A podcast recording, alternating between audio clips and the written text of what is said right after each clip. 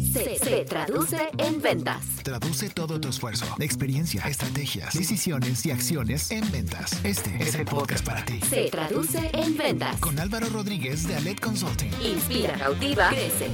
Contáctanos y solicita informes para consultoría comercial y de negocio. En Alet Consulting realizamos un diagnóstico profundo de tu empresa. Te ayudamos a crear un plan de trabajo, estrategias comerciales y te brindamos los pasos clave para que puedas lograr tus objetivos comerciales. Hola, ¿qué tal? Bienvenidos al episodio 56 de Se Traduce en Ventas. Me da mucho gusto saludarte. Yo soy Álvaro Rodríguez y recuerda que estos episodios están creados para que puedas traducir todo tu esfuerzo, experiencia, estrategias, decisiones y acciones en ventas.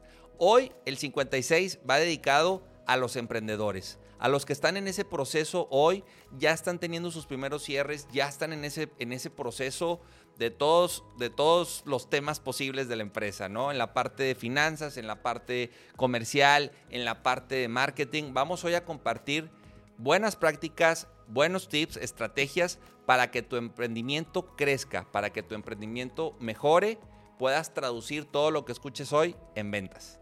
Y para eso tengo a un invitado que quiero que conozcas. Con una ingeniería en electrónica y comunicaciones, especialista en mercadotecnia, administración de negocios y un doctorado en ciencias de la educación con orientación a formación de emprendedores, nuestro invitado comparte sus conocimientos y experiencia a diferentes comunidades de estudiantes, profesionales y emprendedores que buscan seguir el camino de la creación de nuevas empresas e iniciativas que mejoren el ecosistema económico de nuestro país. Actualmente es director de capacitación y formación empresarial en la Comisión de Empresarios Jóvenes de Caintra, fundador del Centro Integral de Capacitación y Emprendimiento CICE y cofundador de Digital Lab.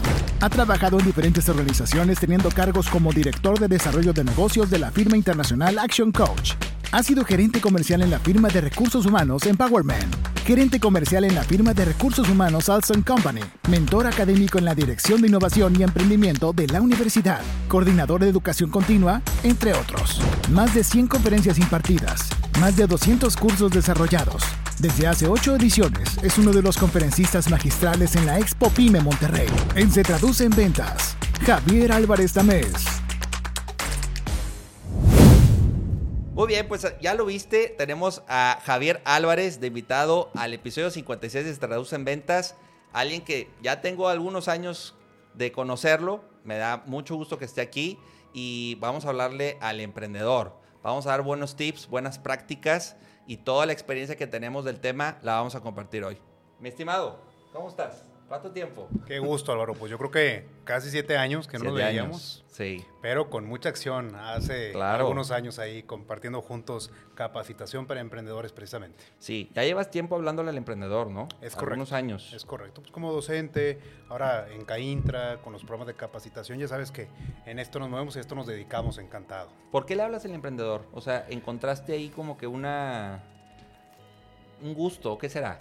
Te platico, porque la verdad, Álvaro, a lo mejor a muchos les pasa lo mismo. Cuando yo estudiaba mi carrera, nadie me dijo cómo hacer un negocio. Ah, sí, ingeniería y cálculo y matemáticas, pero nadie te habla a ti que quieres emprender un negocio cómo hacer las cosas. Desde ahí, desde ahí dije, traigo el- la, la espinita, traigo ahí las ganas de ayudar y, y de orientar sobre todo a cualquier persona que, que desee abrir un negocio con estudios, sin estudios, ingeniería, licenciatura. Entonces, por eso encontramos este nicho, ya tenemos pues ya 10 años en Hablándole este giro. al emprendedor. Así sí, es. fíjate que es muy común, Javier, que, no sé, luego hablas con el emprendedor y dicen, pues, eh, ya estoy fastidiado de mi trabajo, llevo mucho tiempo en esto y ya no me llena, ya no soy feliz, quiero emprender. Como que también se ha ido manejando como una, vida una vía rápida para decir, bueno, pues emprende.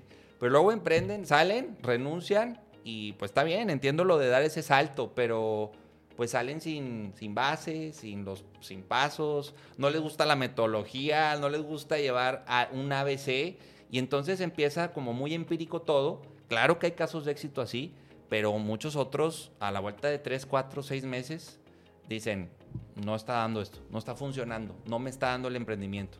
Y ahí es donde ya se dan cuenta que tuvieron que haber hecho muchas cosas en el camino. Claro. ¿Ves mucho eso? O sea, mucho emprendedor como que se lanza así, nada más porque hay que hacerlo o porque ya no quiero a mi jefe, pero sin bases. Sí, mira, te platico. Lo veo en estudiantes, lo veo en clientes, lo veo en, en gente que se acerca ahí con nosotros a la CAINTRA y nos dice quiero abrir un negocio. Eh, es muy conocida estas cifras, algunos porcentajes cambian, algunos autores le modifican, pero a grosso modo, de 10 empresas nuevas que se abren, 8 fracasan en menos de, de 3 a 5 años. Es una cifra que ya todo el mundo conoce, Sí, sale en revistas sí, y demás que cuestiones. dicen.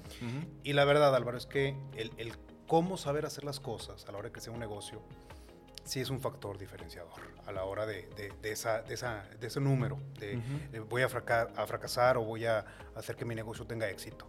Y también me queda muy claro que hay muchos emprendedores que no se capacitan y le dan el clavo. Sí, También. eso me queda Sí, clarísimo, sí, sí. ¿no? Y- pero, bien. pero son el mínimo, son el mínimo. Realmente sí ocupan nociones, finanzas, innovación, ventas, mercadotecnia, SAT, eh, fiscal, lo que tú quieras y mandes, pero eh, la capacitación sí es algo clave, el cómo hacer las cosas. Y más, Álvaro, en, en un entorno post-COVID, en un entorno que ahorita en México hay inseguridad, en un entorno donde hay una, una competitividad muy agresiva en el sector de negocio, cualquier giro que quieras emprender, pues ya existe prácticamente, Sí, cualquier producto, también. producto, servicio que quieras vender, ya hay alguien que lo está por- eh, produciendo, entonces claro que es muy frecuente verlo, es muy notorio.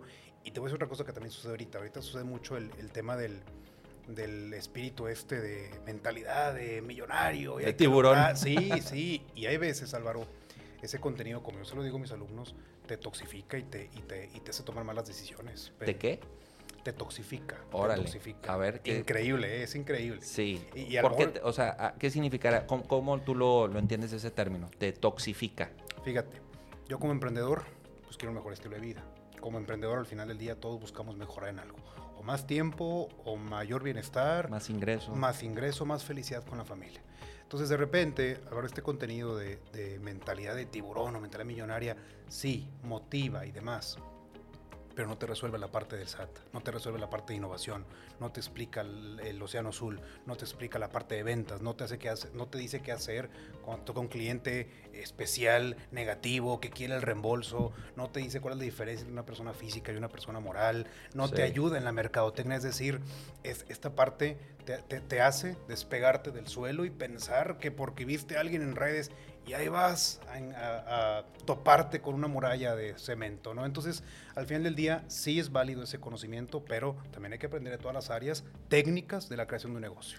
Sí, no, totalmente de acuerdo. Eh, me gusta el término que usaste porque sí, también, y, y cuidamos mucho eso en el podcast, no, no dar esas recetas mágicas o, ah, ya haciendo esto, no, Ale, eh, esto te va a ayudar, tienes que aplicarlo, tienes que ejecutar, que luego también nos vamos al extremo. Hay quien solo ejecuta así, a todo lo ejecuta, pero sin planeación, y hay quien solo planea, pero no Es ejecuta. correcto. Como que luego nos vamos también a los extremos y hay que ir entendiendo también ese, ese emprendedor, eh, eh, qué perfil tiene, en dónde es fuerte, pero en donde no es fuerte, qué tiene que hacer, qué tiene que resolver, porque, oye, no soy bueno en números, Álvaro.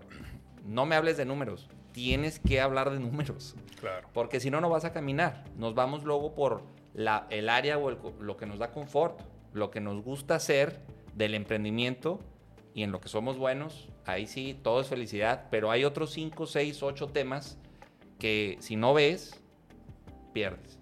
Pierdes tiempo, pierdes clientes, pierdes proveedores, ¿sí? O pierdes incluso ese, esa inercia que necesita tener el emprendimiento. ¿Qué opinas de eso? Fíjate, yo te conocí hace varios años te conocí arrancando tu proyecto y tú me conociste arrancando yo el mío. Sí. Entonces, hoy, que pasaron ya 7, 8 años, 7, 8 años. y seguimos aquí trabajando por el proyecto, por la meta. Es sin duda alguna, eh, eh, el emprendedor tiene que tener un fuego interno de decir, me voy a capacitar en lo que necesito capacitarme, pero pues evidentemente este fuego te tiene que alimentar todos los días pues para seguir sacando adelante la casta, ¿verdad? Eh, Realmente, ahorita que platicábamos de este espíritu de tiburón y demás cuestiones, sí, pero yo le llamo más bien un fuego interno, el levantarme en la mañana y, y visualizar el estilo de vida que quiero, eh, mejor bienestar para mi familia, para los míos, mejor bienestar mío, y eso es lo que te tiene que alimentar al primer cliente negativo que te topes, al, al primer llamado de Hacienda, al primer eh, acto de inseguridad que sufrió tu negocio en un local que pusiste no sé dónde. Entonces, yo creo que ese fuego interno va, va muy de la mano con, con sacar adelante el negocio, más el conocimiento eh, técnico eh, per se como tal. Siempre les he dicho a todos, eh, teoría y práctica, años de ambas te llevan a buenas cosas. Y claro, es el ejemplo que tú y yo hacemos, ¿no? Sí, sí, la teoría luego la dejamos de lado.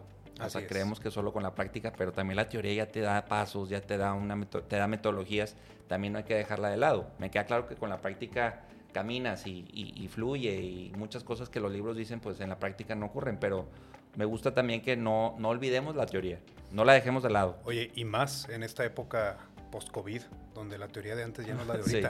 Donde la teoría de ya es la de ahorita. O, o hay nueva literatura también, Así es. ¿sí? Por ejemplo, ahorita es. hablabas del Océano Azul, Océano Rojo, pues es un libro, eh, ¿cuánto llevará ese libro? 12, Unos 12, 15 años más Sí, o menos. Más y- o menos. y- Y, hoy por hoy sigue funcionando sigue con la- funcionando, como base. ¿no? Sigue funcionando y, y es, un, es un buen libro, pero también a lo mejor si, si hoy la, la teoría de hace de libros de hace 15, 20 años, pues a lo mejor habrá que ver qué hay más nuevo y, y el emprendedor no puede dejar de lado también estarse continuamente capacitando, cultivándose, entendiendo. Es, Es parte correcto. también yo creo que de su crecimiento, ¿no? Básico. Totalmente, totalmente de acuerdo. Muy bien. totalmente. Tú tienes una conferencia donde hablas de 15 puntos para el emprendedor Es correcto. quiero que orientemos de esos 15 puntos más los que van orientados a la venta, a la parte que, que incide en más clientes, en más cierres, en más ventas, ¿no? De estos 15. Ok. Sí, los estuve revisando, están muy interesantes, están muy completos, pero hay uno que me llama la atención que a lo mejor puede ser preámbulo de entrar a los puntos comerciales, que es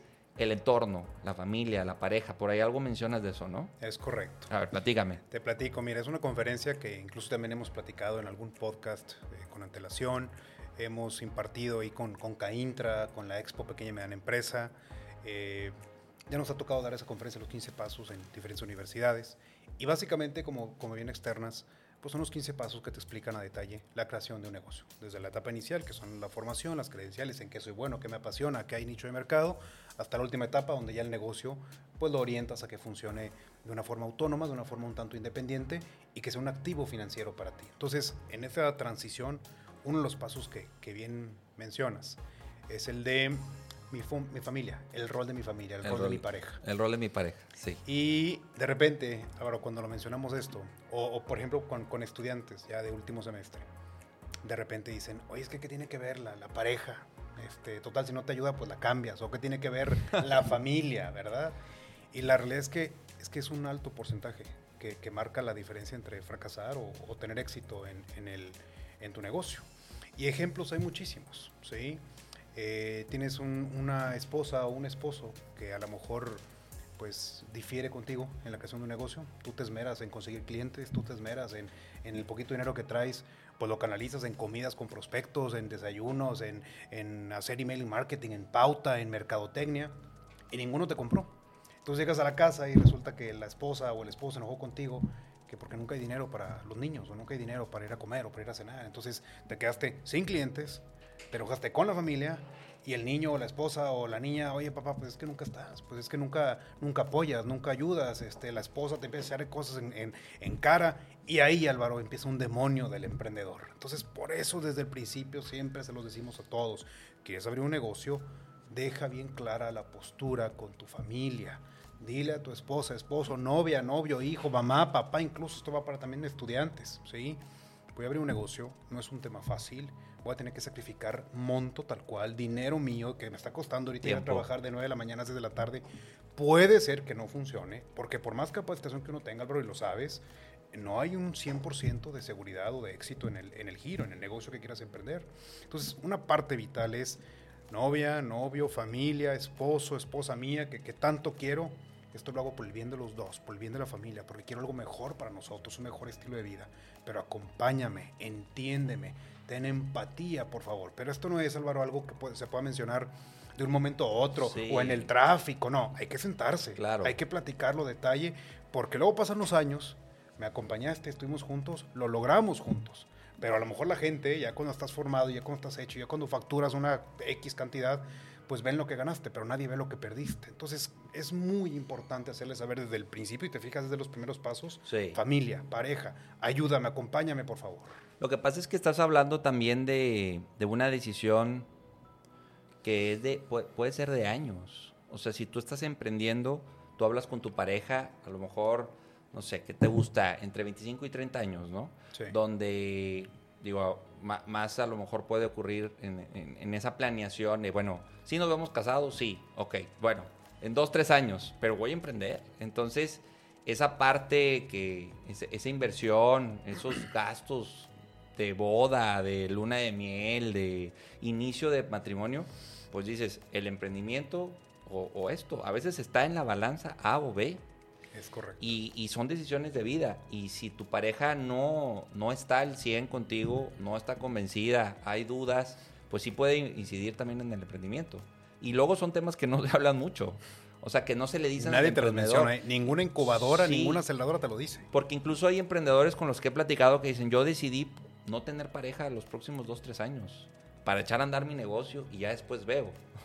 o sea, hay quien conscientemente dice, no, no quiero, me voy, este, me caso con mi emprendimiento, valga el término. O también si es, es un tema de- con pareja, eh, es muy distinto si tu pareja también es emprendedora a si tu pareja es, este, pues está, está como empleada. Sí, como salarial. Porque el apoyo o el entendimiento o la empatía, La no, empatía. no- no es el mismo. Es correcto. Si yo estoy emprendiendo y mi pareja también, o ya emprendió, creo que puede haber más entendimiento a si la pareja está como empleada. ¿Qué opinas? Álvaro, has tocado una, híjole, una fibra impresionante. Mira, eh, tú dices que conforme pasan los años la mentalidad de la gente va cambiando. Entre los 20 y 25 es una forma de ver las cosas, entre los 25 y 30 otras, y también si eres hombre o mujer, también hay diferencias. Porque hay muchas, muchas variables, ¿no? Y no es como que hablemos de la única verdad, hay, hay muchas para cada Sí. quien, pero hay gente que va, a guiarse por tener hijos, hay gente que va a guiarse por casarse o no casarse, unión libre, no unión libre. Hay gente que incluso, oye, pues que mi pareja me fue infiel y yo nunca le puse atención, me enfoqué en el negocio y resulta que me engañó y me, y me dejó y me, explicó. Hay tantas situaciones, entonces al final del día eh, tiene mucho que ver si tu pareja actual trae ese mismo fuego interno de, oye, ¿y somos independientes? ¿Y si somos este, personas físicas con actividad empresarial? ¿Y si abrimos nuestra propia persona moral? A alguien que te diga, yo me siento cómodo yendo a trabajar de lunes a viernes de 9 a 6 de la tarde. Que no está mal, ¿eh? Definitivo. no está mal. No está mal.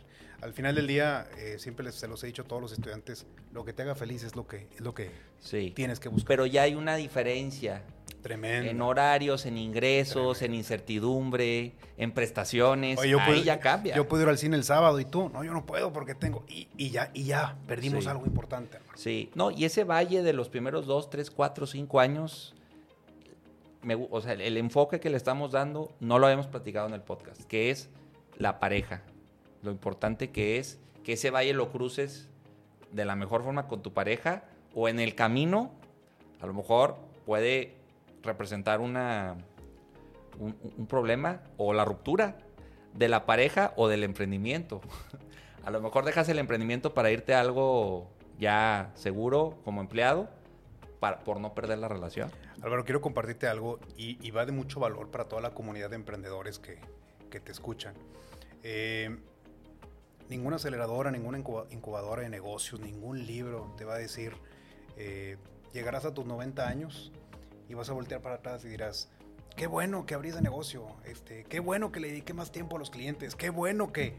Es importante manifestar esto a los emprendedores porque lamentablemente te lo enseña la vida y no de una forma tan diplomática que digamos. sí, sí, sí. Recordemos, emprendedores, y para todos los que nos escuchan, que, que hay que encontrar un equilibrio al final del día. Hay veces al emprendedor, al que trae ese fuego interno, te entra la ambición hay que reconocerlo. Si ya estoy ganando 10 al mes, quiero los 20. Si ya que estoy ganando los 20, quiero los 30 mil, los 50 mil. Y nunca será suficiente, Álvaro. O sea, a nivel mental, el ser humano está, digamos, prediseñado de tal manera que nunca será suficiente eh, dinero el que, el que tú digas, ya con esto ya, ya estoy ganando Sí. más de lo que puedo gastar. Siempre vamos a buscar más. Entonces, como emprendedores, la gente, el emprendedor, tiene que ser muy racional consigo mismo. A ver, hasta qué punto yo puedo lograr el estilo de vida que quiero. Sí, ¿cuál Eh, es mi suficiente? Exactamente, porque luego pasan los años, Álvaro, y volteas para atrás y dices, pues sí, tengo la cartera llena, está la cuenta bancaria llena, pero perdí dos, tres parejas, mis hijos no me voltean a ver, este, me, me divorcié, me enfermé,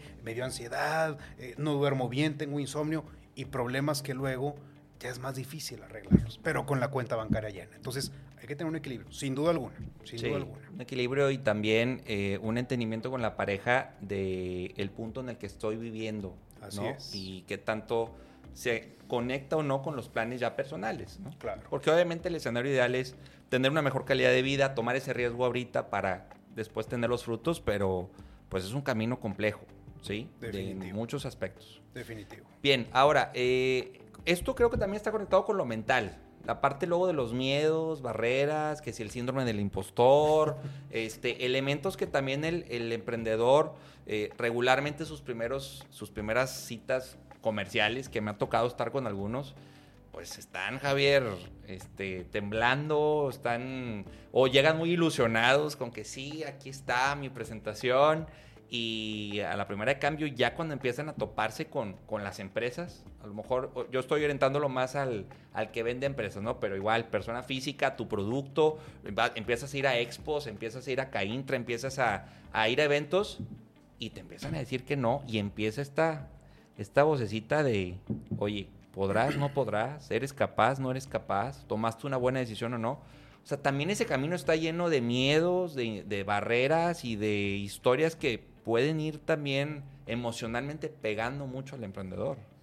Y como no trae ese músculo del que ya lleva años, es fácil también que se nos desilusione. tirar la toalla, tirar ¿no? la toalla. Entonces, la parte mental, ¿cómo ese músculo crees que hoy podemos estarlo continuamente ejercitando?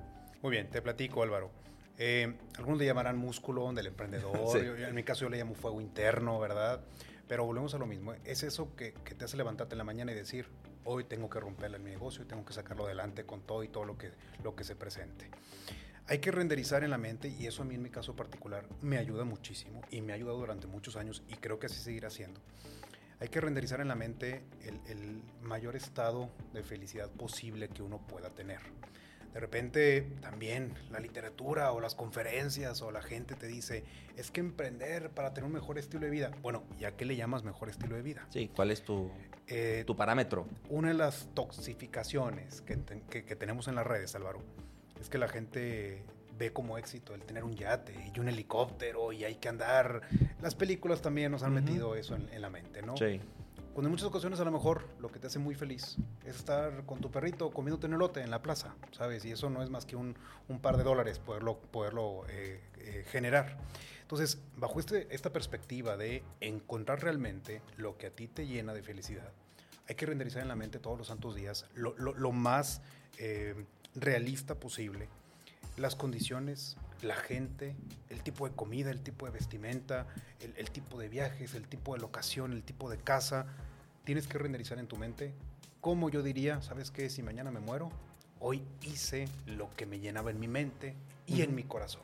Entonces, el emprendedor tiene esa capacidad o empieza a desarrollar esa capacidad de, en mi mente estoy renderizando que me estoy acercando un poquito más a esa meta.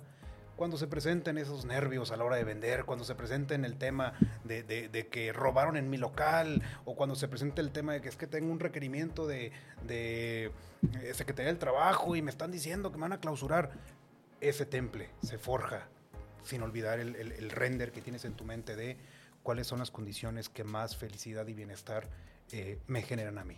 Y obviamente muchos dirán, pues quiero una casa con cierto tamaño, eso es dinero. Muchos Sí. dirán, quiero un coche de cierta marca, eso es dinero. O quiero dos hijos, eso también es dinero. Entonces, claro que para eso estamos emprendiendo y para eso estamos generando un mejor estilo de vida, porque quiero lograr lo que estoy renderizando en mi mente. Entonces, poco a poco, Álvaro, se le irá haciendo más rutinario al emprendedor afrontar los diferentes problemas que se van a presentar día con día, porque todo el mundo dice, es que al principio cuando voy creciendo mi negocio están todos los problemas, luego ya cuando sea micropyme le bajan, y luego eres micropyme, cuando sea pyme No, van a bajar sí, los no, problemas, no bajan. cuando sea corporativo, cuando sea franquicia, y, y nunca se termina. Entonces, en lugar de estar viendo que tengo que apagar el fuego, pues mejor yo también me hago fuego. ¿Me explico? Entonces, en ese sentido, el músculo se va desarrollando, ese fuego interno se va creciendo y el emprendedor le será natural el levantarse todos los días y decir, hoy voy a afrontar lo que tenga que afrontar por ese máximo estilo de vida que quiero, por ese máximo nivel de felicidad que quiero, porque al final del día siempre decimos, si mañana te mueres, pues es que mañana, ese día puede caer, puede caer en cualquier momento. O sea, es un tema como de, de alguna forma, sí visualizar, pero entender que todo esto tiene, ti- tiene una razón de ser, Ándale, ¿sí? Tiene, tiene un porqué, tiene un, tiene un camino que necesito recorrer para llegar a esa recompensa, llamémoslo así, Ándale, ¿sí? ándale. Cuando tú hablas de renderizar, más o menos va por ahí. Sí, imaginar en mi mente lo que quiero lograr. Que ojo también, o sea, no, no me refiero a que tener un helicóptero sea malo, el que lo pueda pagar Sí, ma- maravilloso. totalmente. Pero me refiero más bien a que las personas, la comunidad de emprendedores que tenemos, que te escuchan, que te siguen, realmente entienda que vas a aperturar un negocio, pero para acercarte a ese nivel de vida o ese estilo de vida o ese estilo de pensamiento, de acciones, que a lo mejor un empleo no te, no te, no te brindaría. O a lo mejor lo puedes tener a la par, pero al final del día siempre tener presente en esto tiene una razón de ser, en Sí. cualquier momento llega el fin. Qué mejor que tener el mejor estilo de vida que yo quiero. Claro. Pero fíjate que también, y, y ese es otro tema ahí medio escabroso luego, la parte mental y emocional en el emprendedor y en el empresario, Javier. Yo creo que para los que están frente a una empresa, los que están en el acta constitutiva, los socios, los, los que toman la decisión, la parte mental y emocional no es algo ni, te- ni que te enseñaron propiamente en la carrera, Sí. pero es algo que tú tienes que estar trabajando continuamente. Y, y lo platicaba con Horacio Marchand en, en el episodio 51. O sea, la parte de la terapia, un grupo, networking, personas que están también con tu misma situación. O sea, hoy la parte mental y emocional es algo que el emprendedor sí o sí le tiene que poner atención, al igual que le pone a las finanzas, al igual que le pone al cliente. Él, como, como, o sea, en la parte personal. Que luego dicen, no, es la de menos. O, o- o lo van dejando. Eso no, eso no es importante. Eso no me da dinero. Pero si no le ponen foco, las decisiones que puede tomar por no estar al 100 en ese aspecto pueden dar en la torre al negocio o a la persona o al cliente. Como que se, tiene luego muy como, no sé, subestimado, ¿será? Que, no se le da tanta relevancia que lo mental y emocional del emprendedor tiene que estar en el mejor nivel. Y en las bajas, porque también no es que esté siempre al 100 por hora, en las bajas, ¿qué hacer? Imagínate a alguien con síntomas hoy de depresión. Las decisiones que puede tomar y eh, en el negocio y nadie se dio cuenta. ¿Sí? O en la parte mental hay, hay, hay temas, hay, hay cuestiones ahí que está viviendo familiares con el papá, con la mamá, con la esposa. Y llegas al negocio y te agarras al negocio de encargo. ahí te desquitas y ahí tomas decisiones. Te que- llevas empleados y te llevas empresa Sí. y te llevas todo. todo. Entonces, ahí, eh, digo, a lo mejor no era la línea que traíamos, pero creo que es un tema que el emprendedor tiene que ponerle mucho foco. No, no, es valiosísimo, Albert. Y qué bueno que lo tocamos, porque es, es raro que algún libro, algún podcast, o Lo en mi comente. caso, lo comenten. Qué bueno que lo estamos mencionando. El otro día platicando con unos colegas de IDECA Intra, eh, platicábamos de la norma 035. Ah, sí. La has escuchado por ahí. Totalmente. Y estos colegas se dedican precisamente al tema de reclutamiento, desarrollo organizacional, climas laborales, mindfulness y demás cuestiones. Por algo está esa norma. Oye, y por, Por algo, algo. tienen tan, tan- tanto billete esas empresas, los que implementan todas estas normas, porque las pymes, las empresas, los corporativos, se están dando cuenta de lo que te estamos platicando.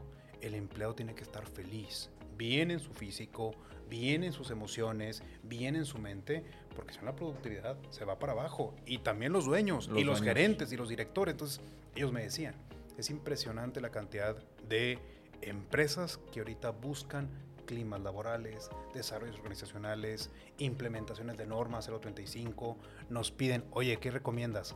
¿Que mi gente haga yoga o que mi gente haga mindfulness? Oye, ¿qué nos Sí. recomiendas? ¿Nutriólogo bueno. o masajista? Y decían ellos, ya tengo 30 años en este giro y nunca había visto un, un push tan fuerte de pensar en el bienestar físico y mental de, la- de los empleados, de la gente productora, eh, como ahorita en esta época post-COVID. Entonces, claro que toma una relevancia Sí. impresionante. Sí, es que luego toma el emprendedor un camino muy solitario, ¿no? Que a veces ni con su pareja lo rebota el tema. Y traen ahí una maraña, traemos una maraña ahí de emociones y de cuestiones, de decisiones importantes y con quién lo reboto. y te Entonces, enferma eso. te el enferma. mentor, el terapeuta, el grupo, el, eh, el entorno que, que sea favorecedor para ti, vale la pena que lo busque el emprendedor. No es un gasto, es una inversión. Totalmente. ¿sí? O sea, al final, de repente entra esa parte económica. No, no, o no tengo tiempo. Y, y si no te das el tiempo, te, va a te puede Es- estar comiendo. Eso que acabas de decir es bien valioso. Encontrar un entorno donde te sientas a gusto y que sea favorecedor para ti. Si tú como emprendedor te sientes bien con tu terapeuta, te sientes bien con tu pareja, con tus hijos, un día de campo, un día de solamente estar leyendo un libro o de irte a caminar a la playa, es completamente válido. No, Sí. es que voy a gastar, es que el negocio todavía no está creciendo. Date ese momento porque el retorno de inversión es mucho mayor a diferencia de no hacerlo. Entonces, claro que la salud mental, física, espiritual también, ¿por qué no? Tiene que estar presente de principio a fin. Los problemas no van a bajar como lo acabamos de mencionar. Claro. Ahora, ¿qué otros elementos de éxito ves en el emprendedor? Ya, ya abordamos así como que dos, tres puntos medulares, pero hoy en esta figura de un emprendedor, vamos a pensar en este emprendedor que está creciendo, que, que- que empieza a, a- a tener cierta, cierta inercia. No hablemos de facturación, porque luego puede quedar como que muy, ¿no? No hablemos de montos, pero... Vamos a asustar a la comunidad. No, pero vamos a pensar que el emprendedor está teniendo esos, e- ese éxito, ese crecimiento, más Sí. clientes, posiblemente más personas, empieza a encontrar un camino que, que le empieza a dar cierto, cierta utilidad, cierto crecimiento. ¿Qué, qué elementos ves tú de éxito que tiene este emprendedor? Muy bien, mira, hablemos, hay varios muy claves. Hablemos del primero, la innovación estratégica o innovación o factor diferenciador. Estos tres nombres apuntan hacia lo mismo. La innovación es un ele- elemento clave porque a veces la gente eh, se enfoca más en, tratar de ser el mejor en el giro, cuando a lo mejor siendo diferente ya generas un- un- un antes y un después en tu negocio. La innovación ahorita en esta época tan hipercompetente e hipercompetitiva te hace eh, crecer el negocio. El- el- los emprendedores que yo he visto, por ejemplo en Caintra, que han estado con nosotros desde que se capacitaron, eh, que venían con una idea, oye, mi idea funcionará o no funcionará, hasta ahorita, que ya son miembros, porque ya son constituidos, ya son personas morales. Si ya vivieron el camino. Exactamente, son casos de éxito, Álvaro, donde la innovación estuvo presente siempre. Y no solamente que esto quede muy claro para nuestra comunidad de emprendedores que te escuchan, a veces hablamos de innovación o de factor diferenciador, Álvaro, y el emprendedor, ¿qué es lo que piensa? Es que tengo que encontrar la cura del SIDA, la cura del cáncer. Y no, realmente la innovación, fíjate, puede estar en cosas tan banales, el empaque, la garantía, la duración, la calidad, eh, eh, la, la transacción, la experiencia in- inversi- inverta. Lo digital, procesos, sí, automatización. el networking que ofreces, si utilizas Big Data o eh, blockchain y demás cuestiones, el sabor, la textura, el color, hay tantos detalles que te pueden hacer diferente y hacer que el cliente te elija a ti y no a la competencia. Entonces, sí les puedo recomendar mucho a los emprendedores, encuentren la manera de que haya un diferenciador en tu producto, proceso o servicio. Y repito, hay que pensar un poquito fuera de la caja. No necesariamente tenemos que enfocarnos en la industria 4.0, la cura del cáncer, el empaque, la garantía, la duración, la calidad, eh, el, color. ¿Qué tiene tu producto, proceso, servicio? Que puedas adecuarlo o incluso mejorarlo para que la gente te elija a ti y no al vecino de enfrente. Sí, y estar dispuestos a pivotear. Porque a lo mejor yo tengo ese, ese punto clave de donde quiero ser diferente, pero para llegarlo a hacer necesito recursos, necesito tecnología, más gente y demás. Puede ser parte de la visión, ¿sí? E irlo construyendo, ir pivoteando, ¿sí? Porque si hay luego elementos, Javier, donde pues para ser diferente necesitas... eh, Sí, cuesta. Es dinero y es tiempo. La dinero y cuesta. tiempo. Dinero y tiempo, pero pues 1.0. versión 1.0. Versión beta, Versión, versión beta. Sí, ¿no? sí, sí, sí. Y eventualmente irlo, ¿no? Porque yo creo que sí, luego cuando hacemos ese ejercicio, y lo vimos también en ALED, tenemos claro en que queremos ser diferentes, pero decimos, no estamos todavía en ese punto. Sí, pero tampoco me cruzo de brazos. O sea, tampoco digo, bueno, pues entonces espero, sigo que mi competencia me, me esté comiendo el mercado. Pues no. O sea, al final es, ese es, a- a- para allá voy, ¿no? O irlo, irlo integrando. El ser diferente no es cambiar una cosa. Es cambiar 100, 200, Es no sé. E iterar en el Iterar. proceso, como bien comentas. Iterar y probar. Porque luego también hay cosas que en la teoría, hablando de, suenan muy bien para ser diferentes, pero en la práctica el cliente no lo, no lo termina aceptando. O, o- la cultura de tu empresa o tú mismo te, se desinfla la- el, el diferenciador. Ya no lo es, ya no quieres que seas el diferenciador. Entonces tienes que cambiar. Álvaro, algo bien importante. Tu gente o tu comunidad va a preguntarse, bueno, Álvaro y Javier, ¿cómo implemento innovación en mi negocio? Sí, Entonces, esa es si una parece, super pregunta. Quiero compartir Dale, algunos tips adelante, adelante. muy valiosos porque no hay una sola respuesta unificada. Hay varias respuestas en, en- en esto. Primero que todo, importante, estar en eventos o en logísticas o en contextos de tu giro de negocio. Caso de éxito también o, o ejemplo clarísimo. Tengo alumnos que son de arquitectura tengo mucho contacto con la Cámara Mexicana de la Construcción. Entonces dicen por ahí, es que ahorita se enfocan mucho en el diseño de interiores y antes se enfocaban más en el sector constructivo. Entonces, vamos a los eventos y a las conferencias que da la Cámara Mexicana de la Construcción y es impresionante el enfoque que le dan al tema del interiorismo. Y ahí están todos los arquitectos, Álvaro, eh, tomando puntes y, y amplificando y agarrando ideas. Se lo llevan a sus despachos, se los llevan a sus constructoras y llegan clientes, prácticamente hasta parece mágico. Pero son cosas que tú a lo mejor no ofertabas en tus servicios, pero que por ir a un evento, a una conferencia, a un contexto donde te informaron, hey, esta es la tendencia, hey, así se hacen las cosas, Claro. te lo llevas a tu negocio y empieza Claro. la clientela. Ok. Ahí está el primer tip importantísimo, in- invertirte en cosas, meterte en contextos que te permitan enterarte de las tendencias, de lo nuevo, de qué se está haciendo en, en otros lugares, ¿no? Un primer tip muy valioso. Que forme parte de la agenda del emprendedor. Ese tipo de eventos, conexiones, contenido. Claro, claro, sí, acercarte a cámaras empresariales. Digo, la CEMIC fue una, pero está la CAINTRA, la Canacope, la Canirac, la, la Cámara de Restaurantera, en fin. Y digo, hablo de cámaras empresariales. Hay tantos eh, eh, eh, foros y contextos donde te enteras de las tendencias y mira, allá le están haciendo así, creo que yo también lo puedo incorporar o lo puedo manejar. Segundo tip importante, tú hacerte cliente de negocios que ya tienen un éxito que tú estás buscando. Esto es valiosísimo. A lo mejor alguien, alguien va a decir, no, es que la parte ética y la parte moral y, a ver, no estás robando nada, no te estás copiando. Pero hablas de tu competidor o, o de negocios que a ti te gustan. Hablas de un negocio que tú dices, quisiera emprender un giro como este, o mi Ah. giro es afines de este otro negocio, pero mi negocio no despega, o estoy buscando clientes. Bueno, conviértete tú en un cliente de un negocio que ya logró el éxito que tú estás buscando, cómo le están haciendo, cómo atienden, mira, ya está el cajero, aquí está la, línea de producción. Repito, no estás robando nada, simplemente estás adquiriendo buenas prácticas o buenas técnicas, estás de observador. Y eso el emprendedor lo tiene que tener de forma eh, natural. ¿Cómo le están haciendo los demás? Para yo poder también incluso mejorarlo o agarrar una buena práctica de aquí, una buena práctica de allá, porque también de repente Álvaro el emprendedor se cierra mucho, ¿ah? solo yo hago las cosas bien, o a lo mejor solamente tengo una forma de hacer las cosas y por quererlo hacer así, la clientela nunca llegó, nu- nunca Sí. pudimos despegar. Sí, no, no Entonces, segundo tip, ser observador de, de negocios que ya tienen el éxito que tú estás buscando, afines a tu mismo giro de, producto, proceso, servicio. Tercer tip también importante, lo que platicábamos ahorita. Hay que abarcar el marco teórico posible. Las literaturas, te puedo mencionar algunas, La empresa invencible, La estrategia del océano azul, el modelo eh, Dumbbell, eh, de nuestro colega también Daniel, que estuvo con nosotros en CICE. Todos estos marcos teóricos, literaturas, te amplían tu criterio. Realmente el- la gente como que un poquito subestima el, el- el impacto que puede tener un libro en, en- en un negocio y al estarlo leyendo tú empiezas a, a- a maquilar ideas, oye, si esto lo implemento, si esto no, entonces estar muy nutrido de todo el marco teórico posible eh, es muy nutritivo para el tema de innovación. Y un último detalle, o un último cuarto tip para este tema de la innovación, pues sería básicamente eh, qué es lo que quiere ahorita el nicho de mercado. Estar Sí. enterado de lo que quiere el cliente o el consumidor final. ¿Por qué no? Focus group, encuestas, eh, ver grupos de redes sociales.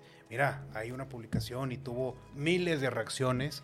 La gente lo quiere comprar, lo quiere consumir. Bueno, ¿qué producto es? ¿Qué servicio es? ¿Qué problema soluciona? ¿Qué problema resuelve? Y ese tipo de conexiones, de estar enterado, Álvaro, te, Vale hace hacer ajustes en la innovación propia de tu negocio. Entonces, si te fijas, eh, es una respuesta amplia, pero son tips muy valiosos para el emprendedor que se pregunta y cómo puedo implementar innovación yo en, en mi pequeño negocio. Ok, bien. Eh, son buenos tips y al final eh, son conceptos que el emprendedor sí o sí debe de tener eh, incorporados como parte, insisto, de su día a día, de su crecimiento. Así Sí. es. Ahora, en, en la parte, ¿qué, área de negocio crees que hoy el emprendedor luego le cuesta más? O sea, ¿qué será? ¿Finanzas? ¿Comercial? ¿Marketing? ¿Recurso humano? ¿Crecimiento? ¿Expansión?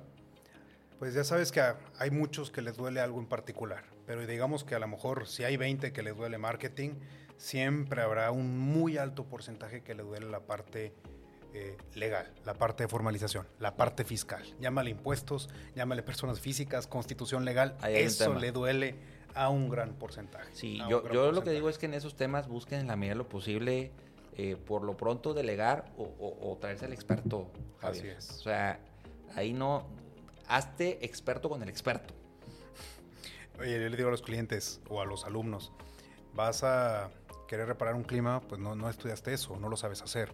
Tráete al técnico experto en eso y le estás pagando por ese servicio. En el caso particular de tu negocio, tráete al abogado corporativo o tráete al abogado experto en protección intelectual o tráete a lo mejor al, al notario público, ve con el notario para el tema de la constitución, pero no querramos a- a- a- avanzar todo juntos. ¿no? Sí, o vive la curva, está bien. Puedes decir, pues mira, ¿sabes qué? No estoy dispuesto, no tengo el recurso, vamos a pensar. Bueno, si no tienes el recurso para contador, no, no puedo tener a un contador ahorita, voy empezando, porque luego esa es la, ¿no? Pues entonces entiéndele a lo que tienes que entenderle, nada más que son 3, 4 meses, horas y horas para entenderle. Así es. Y esas horas, pues, conviene que estén ahí o conviene que estén en otra área del negocio.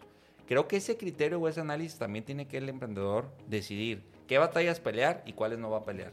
Qué batallas delega y qué batallas resuelve. ¿Sí? Porque si no, volvemos al tema, quiere resolver todo y, el que, y, y- quiero mis ocho áreas del negocio tenerlas a tope solo. Es más complejo. No que no se pueda, ¿eh?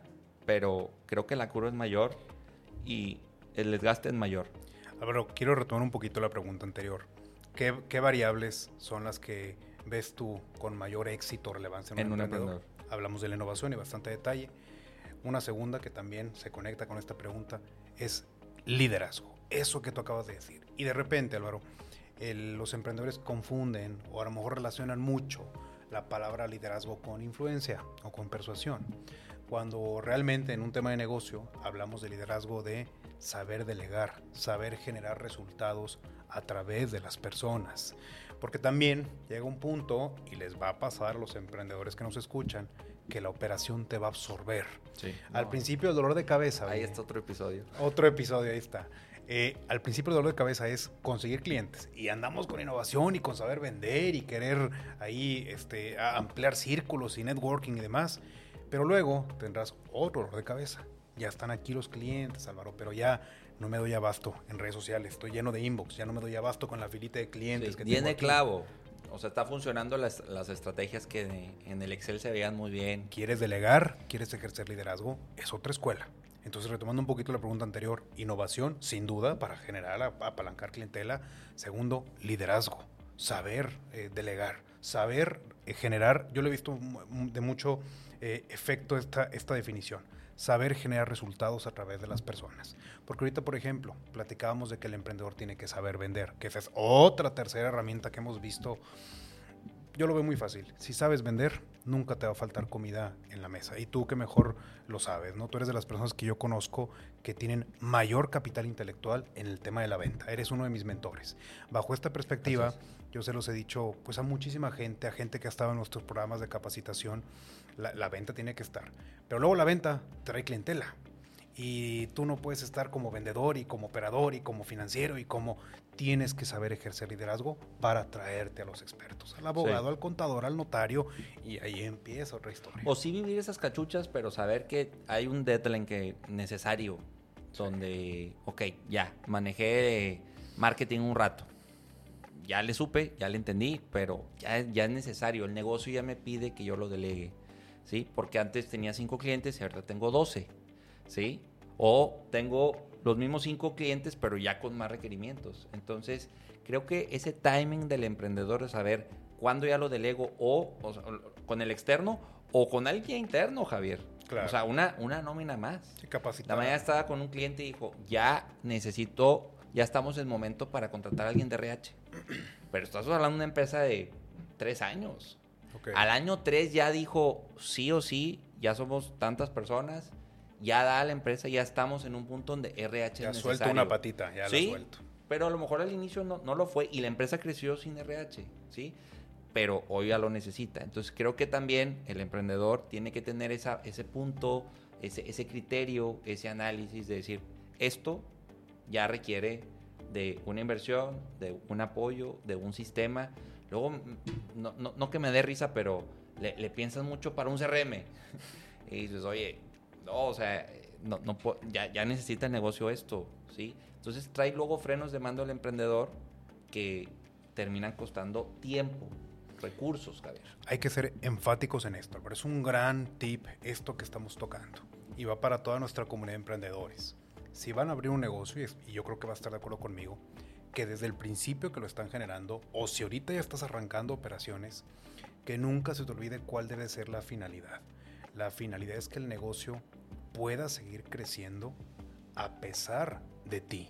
Que la operación, una vez que te superó a ti como persona, pueda seguir abarcando más, pero a través de los demás o a través de la tecnología. Que desde el principio que tú vas abriendo tu negocio, tenga el negocio el potencial de decir, yo puedo ir el miércoles si quiero un ratito, o el viernes, pero no tengo que ir de lunes a sábado porque si no el negocio se cae. Que es el problema de muchos emprendedores, Álvaro. Sí. Generan un autoempleo muy bien pagado, pero con 14 horas al día, de lunes a sábado. Y lo vemos mucho, créeme, en arquitectos contratistas, en dentistas, por ejemplo, en médicos que tienen su consultorio.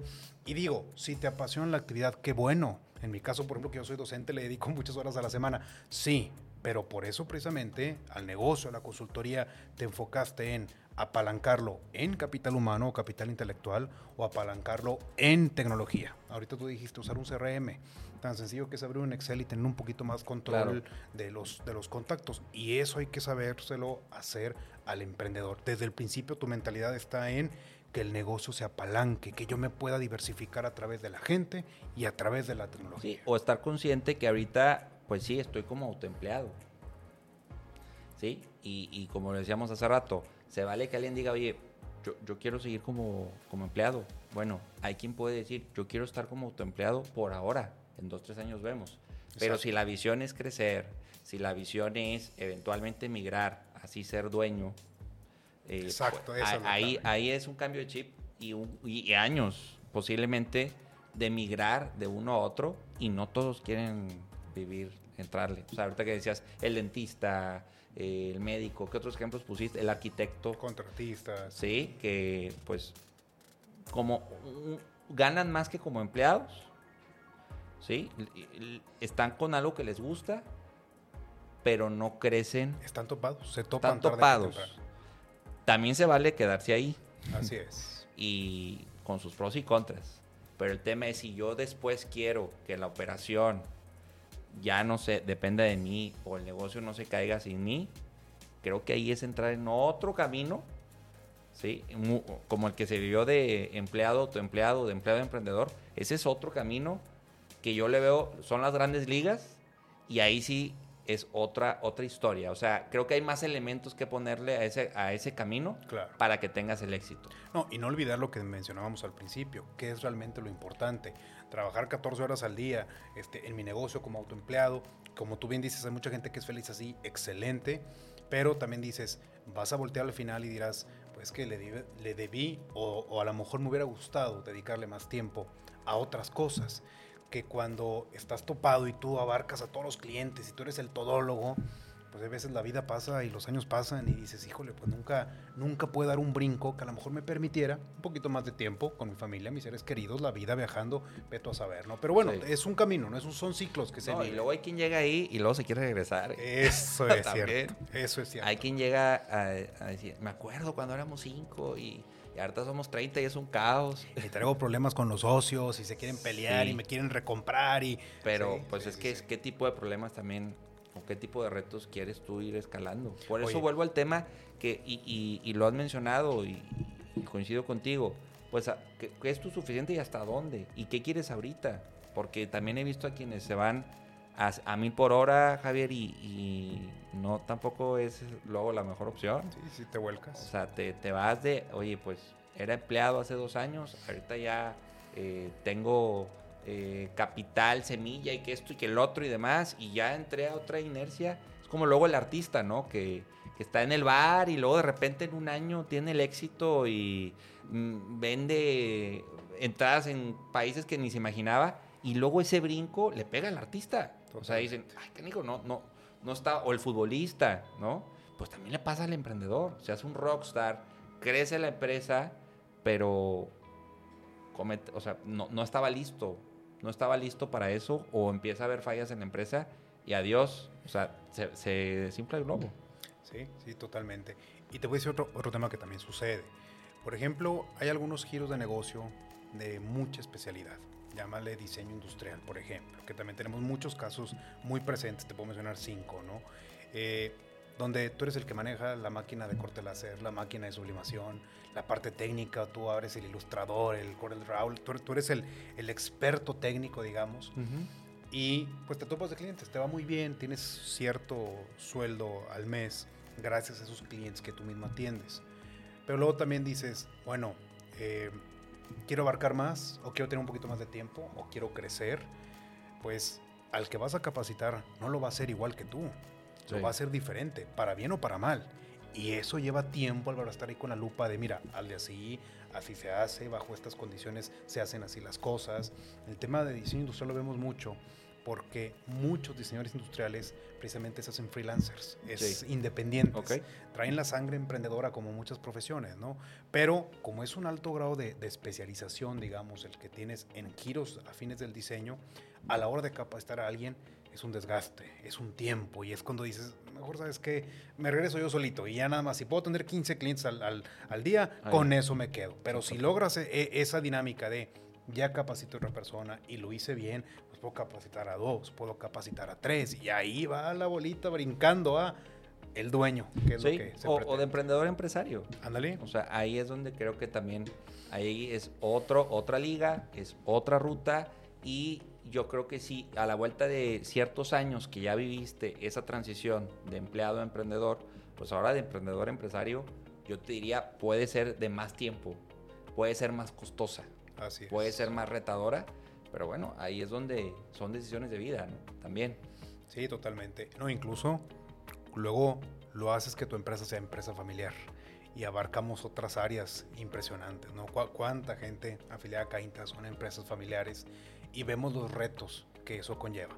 Hablamos con el abuelo, con el papá, el fundador original, y te hablaba cuando eran cinco personas, y ahorita que ya son 300, entonces pues es que mi hijo va a tomar la dirección. Y te das cuenta de la cantidad tremenda de retos que conlleva, pues ya soy dueño, sí. ahora la quiero delegar a mi familia como patrimonio, olvídate. Bueno, ahí hablaste ya de dos, tres generaciones, deja tú eso, luego los esposos, o sea, sí. que se hacen socios, ¿sí? Y, sí. y ahí también es otra otro reto cuando pues, estás como con tu pareja ya, en, ya en un, con una empresa, con una sociedad. Ahí, ahí también hay muchas cuestiones donde, pues, cómo te...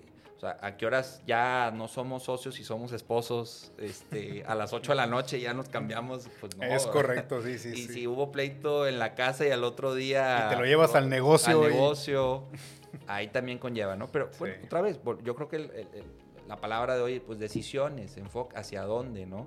Hacia dónde hoy, hacia dónde hoy y el próximo año, dos, tres años, Javier. Sí, entiendo el punto de tener también, y lo platicamos otro episodio, sí, los 10 años y la planeación estratégica y demás, pero, pero también lo del diferencial. Puede ahorita ser una muy buena idea ser diferente en esto, pero puede ir mutando en el camino. Sí, o sea, tampoco es un camino lineal. No así es un es. camino donde ya tengo todo mapeado y todo decidido y así va a ser y así va a ser y tan tan y no va a haber cambios. No, tiene que haber esa apertura también a puede ir cambiando mi situación personal, mi situación de la empresa, mi entorno y ahí es donde entra la famosa palabra de resiliencia, pero de flexibilidad, de flexibilidad y de apertura. Si no somos flexibles y tenemos apertura al cambio como emprendedores, nos va a costar mucho. No que no se pueda, va a costar muchísimo. Va, va a costar muchísimo crecer. Álvaro, si me permites, quiero compartirles una buena noticia a los emprendedores que nos escuchan. Ajá. Ahorita hablamos de los diferentes retos que se afrontan, ¿no? Uh -huh. De empleado a autoempleado, autoempleado a dueño, de los primeros años de la, de, la, de, de la operación de la unidad de negocio. Pero también hay que darle la buena noticia a los emprendedores. La piel de cocodrilo se verá siendo más dura cada vez, por lo tanto va a ser más fácil en cada ocasión los diferentes retos que se presentan. A mí no se me olvidan hace ocho años que tú y yo platicábamos cuando arrancábamos nuestros proyectos hace ocho o diez años, la piel de cocodrilo no la teníamos tan, tan, tan sólida como ahorita, ¿sabes? Y los problemas sí, no, no se terminan, los fuegos que apagar no, no, no terminan, pero se, se te irá haciendo más sencillo cada ocasión porque pues cada problema te va generando esa piel de cocodrilo que requieres como empresario. Entonces, la buena noticia para cualquier emprendedor que nos escuche es que no, no, no se abrumen cuando hablamos que SAT, que finanzas, Sí, que no, INPI, y ahorita ya soltamos como contabilidad. 6, 7 temas. Sí, oye, se van a espantar y decir, no, hombre, pues Sí, mi familia me va a dejar. Yo quería emprender. No, al contrario, será más fácil en cada ocasión, precisamente a ese fuego interno de, tengo el render aquí en mi mente de lo que quiero lograr, entonces, claro que, que cada siempre habrá problemas, pero se te irá haciendo la piel más gruesa, vas a ser más colmilludo de alguna forma coloquial eh, eh, para el tema de, de ir creciendo el negocio. Además, no todo va a ser al principio, es que ya tengo que pensar No, en ser dueño. Sí, totalmente. Se va a ir presentando por etapas. Me decía otro día un cliente, oye, es que me tengo que dar de alta en el SAT. Eh, ok, ¿cuánto estás vendiendo? No, mira, es que aquí está mi producto. Bueno, ya vendiste. Vendí dos veces, pe- pero quiero mejorarlo. ¿Para qué te preocupas por el SAT ahorita? Si ni siquiera estás generando ventas, si, si apenas estás en la etapa de eh, validar mi producto, proceso o servicio. Entonces, se van a ir presentando las situaciones y las irás resolviendo. Sí, transiciones. ¿verdad? Exactamente. Tiempos, momentos, ¿no? Y esto te da tranquilidad, porque en lugar de abrumarte y verlo como algo holístico, lo ves por etapas y lo disfrutas. ¿sí? Sí, es una buena recomendación. De repente también el mensaje ha sido, resuelve estas 50 cosas para que puedas emprender. Y, y sí, ¿no? O sea, sí hay metodologías que te marcan resolver todo eso, pero eh, pues también puede abrumar o decir. Entonces, ese equilibrio también lo mencionaste ahorita. O sea, hay cosas que no tengo que tener al 100 y que pueden con eso arrancar, pero hay otras que sí son necesarias. Que, tenemos, que yo tengo que, por ejemplo, la parte de finanzas para mí, esa no es a medias tintas. O sea, sí tiene que estar muy bien cimentada, muy bien resuelta, entendida. Claro, en el camino va a haber nuevos retos y situaciones que no. Pero si esa parte no la tienes como emprendedor bien entendida, es difícil. No, no, ahí creo que es Sí, donde claro. muchos este, terminan eh, sobreinventariándose o eh, aceptan el cliente con 90 días de pago y ahí truenan. O sea, muchos elementos que si ahí no están claros. Pero habrá otras, por ejemplo, como marketing, que yo diría, bueno, pues esa creo que puede, resuelve lo básico y luego ya le puedes ir metiendo más ingredientes. También creo que hay áreas del negocio que pueden ser más, este, pivotear o, o- o no tenerlas al 100, como esta empresa que RH lo fue llevando dos, tres años y ahorita ya lo, lo considera necesario, pero pues también so- son decisiones de en qué áreas yo puedo empezar de cero o nivel 1 y en otras sí necesito empezar ya en nivel 8, 9, 10. Ahorita con todos los conceptos que platicamos, volvemos a la pregunta tan clave que hiciste hace ratito. ¿Qué factores, Javier, ves tú, te ha tocado visualizar eh, que dan éxito al emprendedor? Para que nadie de nuestra comunidad se nos pierda. Llevamos varios. Primero, la innovación. Ahorita lo platicamos a detalle. Segundo, el liderazgo y saber delegar. Ahorita lo platicamos a detalle. Tercero, lo que has mencionado tú, los números, las finanzas, la parte contable, entenderla. A lo mejor no eres contador, pero entiendes lo que es un activo, un pasivo, un ingreso, un egreso. Los números, la corrida financiera. Eh, platicamos también de la salud. Ahorita, ¿por qué nos metimos en temas de la norma 035 y demás? De la salud física, mental, el fuego interior. Eh, hablamos también de la parte La pareja. de, de la Bueno, pareja, pareja, el- familia. el- la familia, el rol de la familia. Hablamos de saber detectar la tendencia, qué es lo que quiere el, el mercado, qué es lo que quiere el cliente final. Y aquí es donde va otro tip importantísimo. Me lo preguntan muchos estudiantes, mucha gente que llega ahí a, a la cámara y quiere abrir su negocio. Es que cómo sé si mi producto, mi servicio va a funcionar, Javier. La mejor validación es cuando el cliente... Ah, porque déjame te digo, hay muchas herramientas que te dicen cómo validar tu producto. Llena este diagrama y llena este Kaizen y no sé qué. No nos hagamos tanto engrudo. La mejor validación de tu producto, proceso o servicio es cuando el cliente te dice dónde te deposito, a qué cuenta te transfiero. ¿Aceptas efectivo? ¿Tienes terminal? Ya cuando te dicen esas frases, Álvaro, el emprendedor y para todos los que nos escuchan es gasolina. Ya cuando alguien te dice dónde te puedo depositar, a dónde te transfiero, en qué cuenta deposito, es gasolina que dices, oye, entonces vale la pena los, gol- los golpes, vale la pena este fuego que, que quema de vez en cuando, vale la pena y es la mejor validación que puede, que puede existir. Cuando hay un montón de estas personas que te dicen, tienes terminal o en dónde te deposito, ahí entonces tu producto, proceso, servicio ha sido validado. Sí, y entender también y preguntarle por qué me compraste. Eh, y tenerlo, y tenerlo Y ahí. tenerlo, La encuestita de sí, salida o. Sí, ¿Por sí, qué me compraste? Porque entonces esos tres, cuatro factores que hici- incidieron en la, en la compra de ese cliente, pues hay que ver, hay que presumirlos para que- entender por qué me están comprando. Eso para el emprendedor y para la- el corporativo, ¿eh? O sea, esa va de ley. Entender por qué me compran y por qué no me compran. Que cuando me dicen que no, yo lo hacía, esas preguntas, las sigo haciendo, ¿no? Pero en su momento era, ¿por qué no le compraste a LED? ¿Qué le faltó? ¿Qué nos faltó? Y en esa retro era donde decíamos, ah, bueno, pues a la siguiente hay que mejorarlo, hay que mejorarlo, esto faltó, esto sobró, y ya vas encontrando por qué sí te compran y por qué no. Me recordaste el paso 8 de los 15 pasos. Por ahí viene tus una frase que por ahí escribí. Tus mejores maestros del negocio son los primeros clientes, porque les tienes que sacar esa carnita que tú bien mencionas. Sí. Si me compraste por algo bueno, explícame las flores. Si no me compraste, dime por favor qué me faltó, qué no? en, en qué me falta mejorar, eh, de qué carezco. Y esa carnita al emprendedor, olvídate, le da un, un tema, un vuelco de antes y después al negocio. Te Muy hace bien. crecer al final del día. No, perfecto, pues yo creo que con esto, Javier, ya les dejamos mucho. Bastante para reflexionar, para, para que compartan con el socio, con, con la pareja, que lo van a escuchar. Creo que pueden resumir 8 o 10 puntos de hoy para que puedan aplicar, si están por emprender o si ya están en esos primeros meses, años, esto les puede servir para tomar todavía mejores decisiones, acciones, llevarse tareas, aplicar para bien del negocio. Es correcto, correcto. Muy bien. Una última pregunta, así muy concreta. Para ti hoy, ¿qué se traduce en ventas? Muy bien. Es la última, ya con esa cerramos. A los dos nos encanta hablar, ¿verdad? Como, como buenos vendedores. ¿En qué, para mí, ¿qué, ¿en qué se traduce? ¿Qué se traduce en ventas hoy? Ok. ¿Con qué hoy logras tener más clientes, más cierres? Dime dos o tres puntos para ti claves o que ves ahí en Caintra o con tus alumnos. Correcto. Mira, pues lo que yo vendo básicamente es formación, capacitación, consultoría. Y lo que a mí me funciona para apalancamiento comercial, para crecimiento en temas de ventas, pues son un par de factores. Eh, factores que incluso hace 5 o 6 años no teníamos. De entrada, mercadotecnia digital, eh, impresionante. Y mercadotecnia digital abarcamos muchas cosas, YouTube Ads, Sí, Google Ads, pero, amplió, pero en mi caso particular es eh, Facebook e Instagram. Ok. Emailing marketing hasta hace cinco años, sí, dejó de darnos un buen resultado. Emailing marketing, ahorita lo podemos segmentar en Facebook e Instagram. Dos, humanizar el proceso de venta. ¿sí? A veces se nos metió tanto en la mente el utiliza chatbots y automatiza y un call center. El, el cliente quiere hablar con humanos. El cliente quiere que lo atienda alguien en el momento, que lo escuche, que alguien le resuelva un problema. Sí. Entonces, bajo esa perspectiva, a nosotros nos funciona mucho humanizar el proceso de venta. ¿Qué estás buscando? ¿Qué te duele? ¿Qué, qué- en qué te podemos resolver? ¿Qué te podemos ayudar?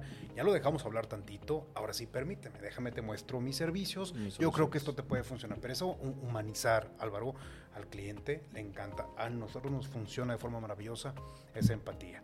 Eh, tercero, también, antes se mencionaba mucho el tema de llamadas en frío y demás.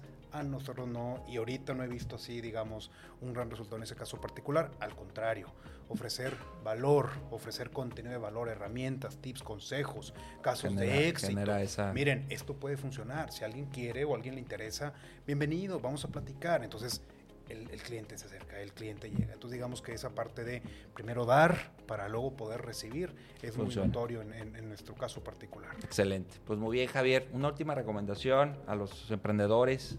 ¿Dónde te encontramos? Porque la verdad creo que vale la pena luego armar el, el segundo episodio, ¿no? Definitivamente, de tantos temas que, que hay que abarcar, par- particularmente, por ejemplo, los 15 pasos, cada uno de los pasos de la creación de un negocio es, es un capítulo de podcast, ¿no? Sí. En donde me encuentran, tanto en Facebook, en Instagram y en LinkedIn, como Javier Álvarez Tamés. Ahí Ok. estoy a las órdenes de, de tu comunidad. Y también, pues, como última recomendación, la verdad, que vean a detalle cada uno de los capítulos de tu podcast. Esto se lo voy a compartir a mis estudiantes por si lo están viendo. Les voy a hacer preguntas en el salón Claro, de esto. está el examen. Este, que, los, que los escuchen porque esto, este contenido lo es precisamente lo que hablábamos al principio. Al emprendedor le da una nutrición tremenda, que te da un capital intelectual tremendo y la verdad la gente que tú has invitado, el contenido que tú ofreces es de mucho valor, es de casos reales, es de gente que no te anda con cosas de una mentalidad de tipo, no, son cosas reales, lo que, nos- lo que estamos viviendo ahorita. Entonces yo creo que a, tu comunidad se, eh, externar que se sigan preparando y nutriéndose con este tipo de contenido. Excelente. Pues muy bien, Javier. Qué gusto tenerte en Traduce en Ventas. Ya se nos hizo. Gracias Álvaro, gracias a todos. Gracias. Bueno, pues agradecerte entonces que hayas escuchado este episodio. Espero que haya sido de interés. Compártelo, compártelo con tu entorno, con tu socio, con tus colaboradores, para que puedas traducir todo esto en ventas. Te invito a que nos sigas en nuestras redes sociales. Estamos en Facebook, Instagram, como se traduce en ventas. También ya estrenamos TikTok para los centennials. Ahí estamos también compartiendo, eh, pues parte de lo que vivimos en nuestros episodios, en se traduce en corto con nuestros invitados. Y pues bueno, un gusto estar contigo el día de hoy. Recuerda, yo soy Álvaro Rodríguez. Recuerda, inspira, cautiva, vende. Hasta la próxima. ¿Te gustó lo que escuchaste? Contáctanos y solicita informes para consultoría comercial y de negocio. En Alet Consulting realizamos un diagnóstico profundo de tu empresa. Te ayudamos a crear un plan de trabajo, estrategias comerciales y te brindamos los pasos clave para que puedas lograr tus objetivos comerciales. Se traduce en ventas. Escucha y conoce todos los contenidos que tenemos para ti en nuestra comunidad. Encuentra podcasts, artículos, videos, cursos y asesorías en nuestra página y redes sociales. Visita www.aledconsulting.com. Se traduce en ventas de Aled Consulting.